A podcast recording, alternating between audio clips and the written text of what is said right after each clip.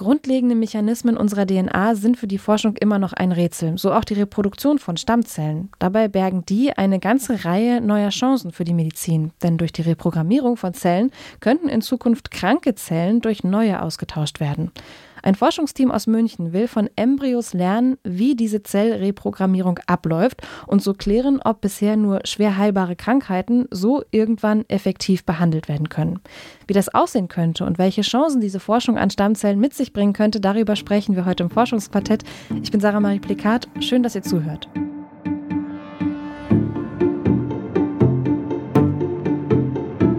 Das Forschungsquartett. Wissenschaft bei Detektor FM. Immer noch gibt es unzählige Erkrankungen, die gar nicht oder kaum heilbar sind, zum Beispiel Alzheimer, Krebs, ja oder auch Verletzungen wie starke Hautverbrennungen. Eine Heilung dieser Erkrankungen und Verletzungen könnte aber in der Zellumprogrammierung liegen. Das heißt, man ersetzt in Anführungszeichen kaputte Zellen mit neuen und funktionstüchtigen Zellen. Dazu arbeitet ein Forschungsteam am Deutschen Forschungszentrum für Gesundheit und Umwelt am Helmholtz-Zentrum in München. Es geht bei der Forschung dort vor allem um Stammzellen, denn es ist immer noch nicht komplett entschlüsselt, wie genau Prozesse der Zellteilung da eigentlich funktionieren. Ja, wo die Forschung dazu Stammzellen gerade steht und was man sich davon für medizinische Behandlung erhoffen kann, darüber spreche ich jetzt mit meiner Kollegin Annika Seiferlein. Hallo Annika. Hey Sarah. Zellen sind ja der Grundbaustein für alles Leben. Also da ist quasi alles drin, was es zum Leben braucht. Es gibt irgendwie die Zellteilung, ähm, es gibt verschiedene Arten von Zellen, es gibt Hautzellen, Gehirnzellen und eben auch Stammzellen. Ja, genau. Und ich weiß nicht, wie es dir geht, aber ich musste da erst an diese Aufrufe zur Knochenmarkspende denken, wo auch Stammzellen eben eine große Rolle spielen. Und tatsächlich ist auch die Knochenmarktransplantation eine der ältesten Stammzellentherapie. Ähm, die wird schon seit den 1950ern eingesetzt und ist inzwischen ein routinierter Eingriff zur Behandlung ja, von Leukämie vor allem. Okay, aber damit wir alle nochmal auf dem gleichen Stand sind, Stichwort Stammzellen. Kannst du da nochmal unser Gedächtnis ein bisschen auffrischen? Also was genau sind Stammzellen denn jetzt eigentlich? Also Stammzellen sind quasi die Zellen, die dafür da sind, dass immer genügend Nachschub an neuen Zellen in unserem Körper vorhanden ist.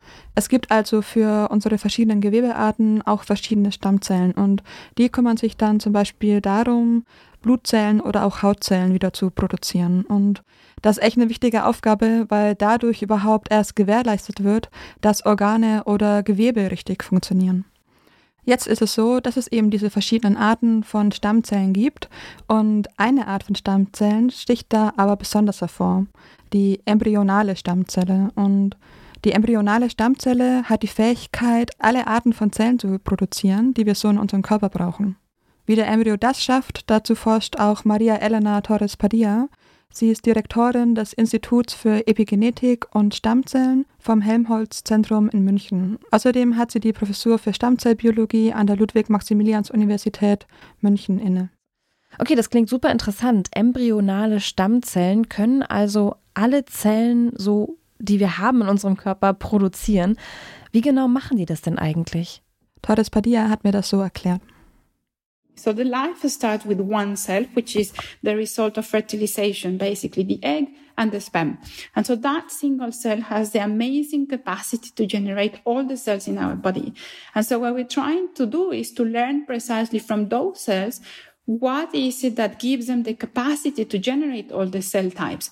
And so if we learn from how nature has created these embryos and how the embryos can give rise to all these different cells, then we can understand what mechanisms we need to manipulate to direct cell function later on. And the embryo has the most plastic cells in our body, as I said, because the embryo can generate a complete human being. And so we need to learn from those cells so that we can actually then use that mechanisms to direct the cell types that we need to make in the Petri dish for regenerative purposes, for example. Okay, also die embryonale Stammzelle macht es vor, wie es genau gehen sollte. Aus einer Zelle entstehen letztendlich alle anderen Zellen. Das klingt ja irgendwie erstmal voll logisch. Irgendwoher müssen ja die ganzen Informationen kommen, die da so in unserem Körper sind. Ich frage mich die ganze Zeit, wenn wir jetzt hier von Embryonen sprechen, dann sind damit doch menschliche Embryonen gemeint, oder? Genau, also es wird eben versucht, herauszufinden, was da im menschlichen Körper abläuft. Aber in Deutschland ist es schon seit 1990 verboten, menschliche Embryonen für Forschungszwecke zu verwenden. Also da gibt es echt strenge Richtlinien. Und genauso ist das auch in der Europäischen Union und inzwischen wird sogar auf internationaler Ebene an einem ja einheitlichen Rahmen gearbeitet, wie die Forschung mit Stammzellen, aber auch mit embryonalen Zellen ablaufen kann. Aktuell wird das so gemacht, dass für das bessere Verständnis mit frühen Mäuseembryonen geforscht wird. Aber es gibt auch ein Verfahren, in dem man Hautzellen in Stammzellen umwandelt. Okay, aber kommen wir nochmal zurück zu den embryonalen Stammzellen, also ja, die im Grunde das Grundgerüst für alles sind. Davon haben wir ja gerade gesprochen, was ja auch im O-Ton zu hören war. Genau, das Forschungsteam um Torres Padilla versucht eben herauszufinden, wie genau die embryonale Stammzelle das macht. Übrigens, diese Funktion, also aus einer Zelle alle anderen machen zu können, die wird auch Totipotenz genannt. Und diese Eigenschaft hat eben nur die embryonale Stammzelle. Und nochmal zur Erinnerung, ein Embryo entsteht, wenn eine Eizelle von einer Samenzelle befruchtet wird. Und dann haben eben diese ersten Zellen drei Tage Zeit, um das alles irgendwie in Gang zu bringen, ähm, denn danach verlieren sie diese Eigenschaft. Also die Funktion der Stammzellen werden mit der Zeit dann immer weiter eingeschränkt. Und das eben auch, was ich vorhin schon gemeint habe, dass verschiedene Gewebearten dann auch ihre eigenen Stammzellen haben. Und diese Zellen, die werden dann auch pluripotente Stammzellen genannt. Okay, das heißt also, dass diese Eigenschaft für alles die Basis zu sein eben schon nach kürzester Zeit im Grunde verloren geht, richtig? Ja, also an sich kann man es so sagen, dass es aktuell im Körper dieser Prozess abläuft, aber inzwischen ist es sogar möglich, Zellen umzuprogrammieren. Also man vermutet eben dadurch, dass wir in unseren Zellen, die haben alle die gleiche DNA, ähm, dass irgendwie müsste diese Funktion wiederhergestellt werden können. Und aus einer Hautzelle kann zum Beispiel eine Leberzelle gemacht werden. Und das ist dank der Forschung der letzten 20, 30 Jahre möglich.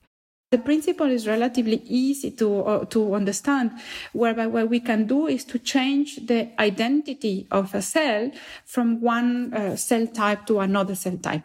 So that process is called reprogramming. And there's very different types of reprogramming. But for example, we can use a skin cell uh, as a donor and then reprogram the identity of that skin cell into a stem cell. And that, of course, opens up many, many different possibilities because that also alleviates the need of the use for embryonic stem cells for a lot of the research. So, so these cells are called, for example, induced pluripotent stem cells, but reprogramming is not limited to generating stem cells. You can also use something that is called direct reprogramming, whereby we can change the cell identity from a differentiated type, for example, uh, a cell in the brain, to another type of cell in the brain. So reprogramming is a fantastic opportunity to move research and therapies of stem cell in the future. Also was Torres Padilla hier sagt, ist quasi, dass man eigentlich aus jeder Zelle wieder jede andere beliebige Zelle machen kann, ob, egal ob es jetzt eine Stammzelle ist oder nicht. Also ich kann im Grunde aus einer Hautzelle wieder eine Stammzelle machen, weil man die so umprogrammieren kann. Irgendwie klingt es für mich, dass da ein Haken ist. Ja, also ich habe mir auch erst gedacht, so, wie ist das möglich? Da hätte ich irgendwie gar nicht dran gedacht, dass wir da schon so weit sind. Ähm, was halt hierbei wichtig ist, bei dieser Reprogrammierung, damit die für Therapien eingesetzt werden kann, muss sie noch viel effektiver werden. Und um das eben effektiver zu machen, schaut sich das Forschungsteam an, wie die embryonale Stammzelle das macht, denn die hat das ja richtig gut drauf. Okay. Und weiß man da schon mehr, was so eine ähm, ja, embryonale Stammzelle dann alles anders macht als andere Stammzellen, wenn sie neue produziert, also neue Zellen produziert? Mhm. Genau, also Maria Elena Torres Padilla hat mir das so erklärt. Sie und ihr Team haben herausgefunden, dass das etwas mit der Hülle der DNA zu tun hat. Diese Hülle, die nennt man auch Chromatin. Und da vermuten ExpertInnen bestimmte Prozesse, die gerade aber noch erforscht werden. Genau, also wir sprechen hier noch von Grundlagenforschung und da gibt es eben noch ganz vieles, was man über, diese, über diesen Prozess noch nicht weiß. The chromatin is the way or the means that the DNA is packed in our cells. And so again, um, what is quite exciting to think is that the DNA is a very large molecule, yet it fits within a very small nucleus in our cell. And how this very large molecule of DNA is packed in the nucleus is uh, one of the most important mechanisms or way whereby epigenetics work. And so the folding of the DNA in the nucleus in the 3D space, because you have to imagine that the nucleus is not a flat thing, but it's a round sphere and how the DNA fits in there or the packing of this um, DNA is driven primarily by what we call the chromatin, which is a combination of proteins that pack the DNA. Now, because of the cell identity is basically driven by the genes that are on or off, basically genes in this DNA molecule that are accessible, then the packing of the DNA is super important, right? Because you can pack it in a way that is not accessible. And that basically means that the genes that are in that piece of DNA that are not accessible will not be seen by the cell. And so that's very important to, to direct the, the cell type. I think it's a little bit imagining that you have the different genes, for example, in different drawers. And sometimes you open one drawer and you close the other drawer. And so depending on what the documents that you have in the drawer that you open, that could be the genes that will be on. And the documents that will be in the drawer that are closed, that would be genes that are off. And so the chromatin can be seen a little bit as the drawers and how you close and open those drawers and the packaging of this DNA. Okay, nochmal ganz kurz rekapitulieren. Diese Hülle der Zelle, das Chromatin, das entscheidet letztendlich, welche Informationen abgerufen werden können. Es geht letztendlich darum, wie diese lange DNA gefaltet und verpackt ist, also genau das Chromatin und was man eben als so eine Art Hülle oder so bezeichnen kann. Und das Chromatin entscheidet dann, welche Informationen von der DNA abgerufen werden können. Torres Padilla hatte ja dieses Bild verwendet mit den Schubladen. Also das Chromatin entscheidet, welche offen sind und welche geschlossen bleiben. Und diese Informationen, die dienen dann letztendlich dazu, die Funktion einer Zelle zu bestimmen. Um nochmal ganz kurz so einen Bogen zum Anfang zu schlagen. Du hattest ja von Knochenmarktransplantationen gesprochen. Ähm, das ist ja eine Form von Stammzellentherapie, die schon sehr, sehr lange erprobt und durchgeführt wird. Hat bei dir dir da irgendwie einen Ausblick gegeben, also was da uns in Zukunft noch erwarten kann? Ähm, ja, also tatsächlich sieht sie da sehr großes Potenzial. Ähm, wichtig ist da vor allem auch die Zusammenarbeit von Grundlagenforschung und klinischer Arbeit. The stem cell potential and the therapies in the future, I think, is huge. And I think that we are really only at the beginning of what we can do with stem cells. As I said, this really requires a, a, a long-term vision of uh, what are the stem cells, what they can do. And that's basic research, but also how we translate that to the clinics.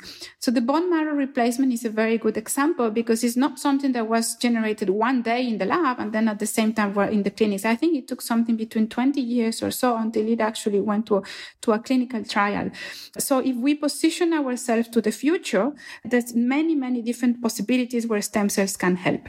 So I am not saying that we can cure all the diseases, but at least those diseases where the cause are, for example, linked to loss of cells or to cells that need to be replaced by healthy cells, uh, there is where stem cell therapy has a very good potential, right? The, the, the brain injury or the burning on the skin, as I was uh, saying before, are good examples of, of those. So all those diseases where the cells in our body have lost the capacity to replace or our, our damaged tissue are a good target to think about stem cell therapy.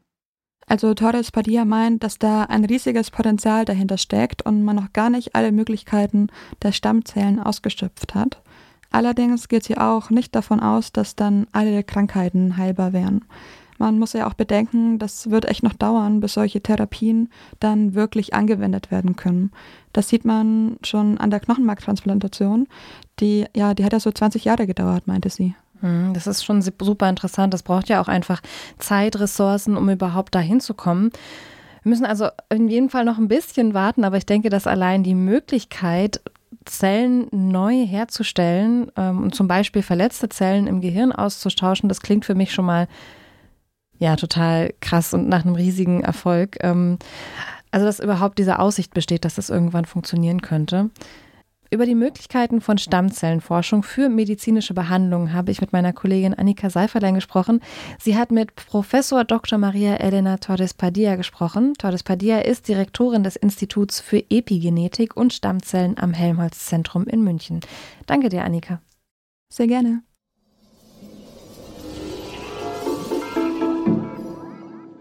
Das war's für diese Woche. Hier im Forschungsquartett bekommt ihr einmal die Woche neue Erkenntnisse aus der Welt der Wissenschaft. Abonniert und folgt uns doch gerne auf eurer Lieblings Plattform für Podcasts. Ihr findet uns zum Beispiel auf Spotify oder Apple Podcasts. Ja, oder auch in unserer eigenen App, der Detektor FM App. Wenn ihr uns da folgt, kriegt ihr jeden Donnerstag direkt eine neue Folge vom Forschungsquartett. Und an dieser Stelle habe ich noch einen Podcast-Tipp von meinen KollegInnen hier aus der Redaktion für euch, nämlich genauer gesagt aus der Musikredaktion. Die haben nämlich gerade den neuen täglichen Podcast Popfilter gestartet. Täglich landen über 100.000 neue Songs auf den Streaming-Plattformen. Ja, mit unserem neuen täglichen Musikpodcast Podcast Popfilter behaltet ihr aber da den Durchblick. Unsere KollegInnen nehmen euch mit über den Tellerrand der Algorithmen, entdecken neue Tracks und bergen alte Schätze. Beim Popfilter gibt es jeden Tag Neues für eure persönliche Playlist. Zu finden auf allen Podcast-Plattformen und auch auf detektor.fm-popfilter. Ja, und an dieser Stelle auch nochmal ein riesengroßes Dankeschön an meine beiden KollegInnen Annika Seiferlein und Lars Fein. Die beiden hatten nämlich die Redaktion für diese Folge vom Forschungsquartett. Ich bin Sarah Marie Plekat, bedanke mich für eure Aufmerksamkeit, fürs Zuhören, sagt Tschüss und bis nächste Woche.